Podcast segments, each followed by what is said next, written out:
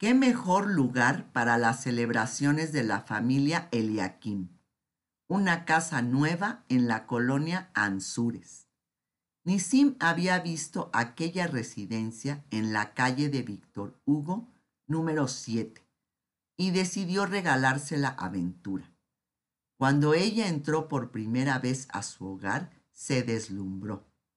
El vestíbulo elegante, con una sala en terciopelo guinda, amplias estancias, enormes ventanales y susurrantes maderas en los pisos, luz por doquier, la sala, un refugio de confidencias, el comedor con su vitral redondo de coloridas flores, filtraba la luz ámbar del ocaso. Y Ventura se remitía de inmediato al recinto de Neve Shalom, la sinagoga de su infancia. También la casa tenía una escalera central de suave curvatura, su pequeña camondo, como aquella escalinata en el barrio de Gálata, que concentraba la avenida Voivoda Cadesi con la calle Banker Sokagi, y por la que escaló tantas veces peldaños cuya sinuosidad fue idea de una familia judía de banqueros provenientes de Venecia después de la expulsión de España. Camondo, que era su apellido, tenía un significado envolvente, casa del mundo. Más que el Art Nouveau o más que la antigüedad de esa construcción que data de 1850, lo que seducía a Ventura eran las mil fantasías que le pasaban por la mente en su mundo infantil. Así que Casa del Mundo ahora la tenía en su propia casa y en su propio mundo. En un extremo dos recámaras, la de Janeta y la de los muchachos, Moisés y Husky. Al otro lado del pasillo, la alcoba principal desde donde gozaba la luna llena en silencio. Otra pequeña puerta conducía a la futura habitación del bebé. El cuarto de baño era de azulejo color vino. A ella le llamó mucho la atención su amplitud, al grado de pensar que era su propio hammam, un baño turco. Su imaginación volaba una vez más a Estambul Recordaba el vapor, la humedad, la corriente continua de agua que ardía a media luz. La plataforma de piedra caliente estaba al centro, la bóveda con sus círculos abiertos, filtrando una especie de cilindros lumínicos, a veces susurros, a veces silencios. Su piel destilaba y se purificaba al frotarla con el guante de crin elaborado con filamentos de esparto, para luego refrescarse con agua de las fuentes de mármol que la rodeaban. El mensaje se lo daría Nisim, recorriéndole centímetro a centímetro la espalda, los hombros, el cuello. Cuidaba tanto su baño que llegó a encerar las paredes y los pisos, provocando que más de uno se resbalara al entrar. Ventura sembró rosales en el jardín y preparaba la célebre mermelada de pétalos de rosa.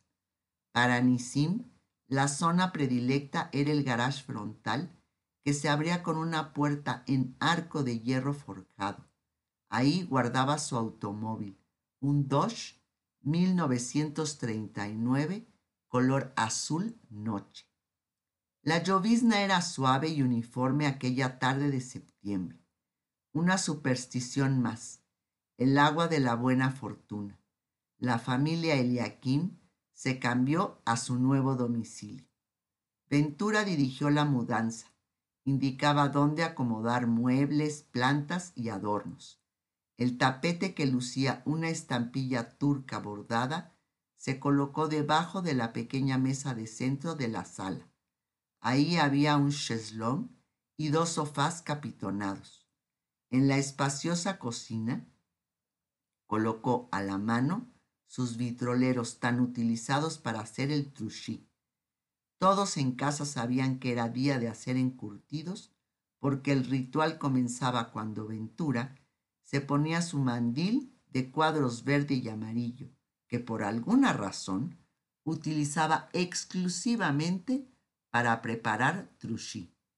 Col cortada en cuadros, tallos de apio picados, pimientos rojos, dientes de ajo, rábanos, ramilletes de coliflor y zanahorias. Todo quedaba ahogado en una mezcla de vinagre blanco, sal y una pizca de azúcar, a lo que se agregaba laurel y pimientas gordas. Durante una semana completa, la tapa sellaba aquella mixtura. Nadie podía siquiera mover el enorme frasco de su lugar. Solo ella le daba una meneada de vez en cuando a su consideración. Ventura decía que el reposo permitía que las verduras absorbieran lo dulce, lo ácido y lo salobre para lograr el equilibrio exacto. A veces tapaba el vitrolero con un trapo, como para que pasara desapercibido y nadie le metiera mano antes de tiempo. Tenía otros enormes frascos de vidrio en los que ponían los pipinicos, pepinillos agrios o decenas de rosquitas de anís. Aquello semejaba un colorido bazar estambulita de hortalizas y galletas. Con enérgica orden Nisim mandó a su esposa a recostarse, prohibiéndole cargar otra cacerola. La emoción de ese día la llenaba de brío, pero ya entre las sábanas resintió el cansancio. La ventana se quedó entreabierta. La llovizna constante y apenas perceptible la arrulló. Lucía apacible, bella en su embarazo. Entre sueños escuchó la voz de Lázaro. Confundida se dio vuelta para acurrucarse sobre el otro costado. Y a lo lejos volvió a percibir el repiqueteo de la lluvia sobre el ventanal. Reiteradamente aparecía la imagen de su difunto esposo. Sus gestos, ademanes y voz que eran tan nítidos como si lo tuviera ahí, junto a ella. Ventura se humedeció los labios en un acto instintivo. Intentó fallidamente abrir los ojos. Escuchó a Lázaro que le recordaba las nueve primaveras que habían pasado juntos, así como sus sacrificios y carencias del principio y cuán orgulloso estaba de ella por haber sobrellevado los tiempos difíciles.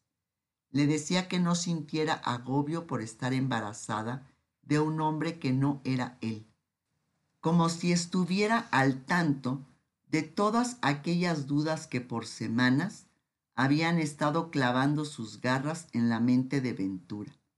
Lázaro la iba liberando.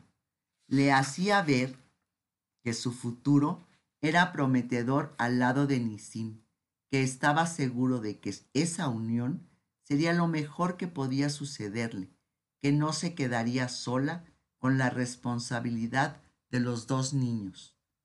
En el sueño, Ventura corría descalza por el mercado egipcio, el de las especias. Se perdía entre los estrechos atajos azafranados que como pasadizos infantiles la conducían a laberintos de cúrcuma, clavo, sésamo, pimienta y anís. Una neblina ocre le impedía ver y chocaba contra burcas lóbregas que dejaban escapar miradas indulgentes. Buscaba la salida. Las voces parecían aullidos cortando la bruma. Perturbada seguía corriendo, jadeaba y temía ver hacia atrás. Por fin, aquel velo se esfumaba. En un momento, emergió en la sala de su casa con sus padres aquella niña de tez rosada y cabello de trigo. Sonreía. Suspiró profundamente jalando la sábana hasta cubrirse los hombros. Se sentía cansada, confundida, como si el efluvio de un raqui le arremolinara las ideas. Sollozaba entre sueños, luego murmullos con las últimas sílabas de palabras incomprensibles. Ahora el viento marino acariciaba su rostro. el oleaje iba acrecentándose y una voz que creía olvidada murmuraba que nunca llegaría a América, que nunca vería a Lázaro. Fue presa del miedo una vez más. Introdujo la mano en el bolsillo derecho de su abrigo, el que perteneció a su madre, y sacó el espejo de plata con mango de madera, aquel regalo de familia que la ayudaba a recordar sus orígenes, y se sintió poco atractiva al mirarse. De cerca, una mujer de treinta años, de belleza madura, rasgos llenos de relatos. De lejos, niña, un espíritu libre, ojos sin incertidumbre. Estelas de espuma la transportaron a la velada del día anterior. Moisés y Hasky sentados a su derecha. Janeta con Nisim en la cabecera. Unos segundos antes de despertar, Lázaro sentado junto a ella le susurraba como en cámara lenta que tenía su bendición y sus mejores augurios. Finalmente se vio cruzando el Bósforo, caminando sobre aguas cristalinas bajo un rayo violeta que la guiaba. Memorias vívidas, espejismos. Al despertar, Ventura recordaba lo que para ella, más que un sueño, fue una revelación. Se sintió serena. Las palabras de Lázaro disipaban al fin la querella que vivía en su inconsciente y de la que no había querido hablar con Nisim, aunque él, observador e intuitivo como era, sospechaba que Ventura sentía remordimientos que la inquietaban.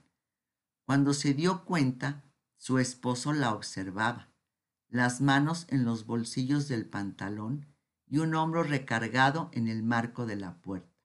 Lucía atractivo. Ella se incorporó. Tómate el tiempo que quieras. Yo estoy admirándote, balbuceó. Ventura se acomodó un mechón de cabello tras la oreja. El atisbo de Nisim provocó que sus mejillas se sonrojaran como si súbitamente el calor devorara la recámara. Una sonrisa jugueteó en sus labios, una mirada nueva, un diálogo mudo entre ellos. En ese momento, Ventura se dio cuenta de que redescubría el amor, esta vez por elección.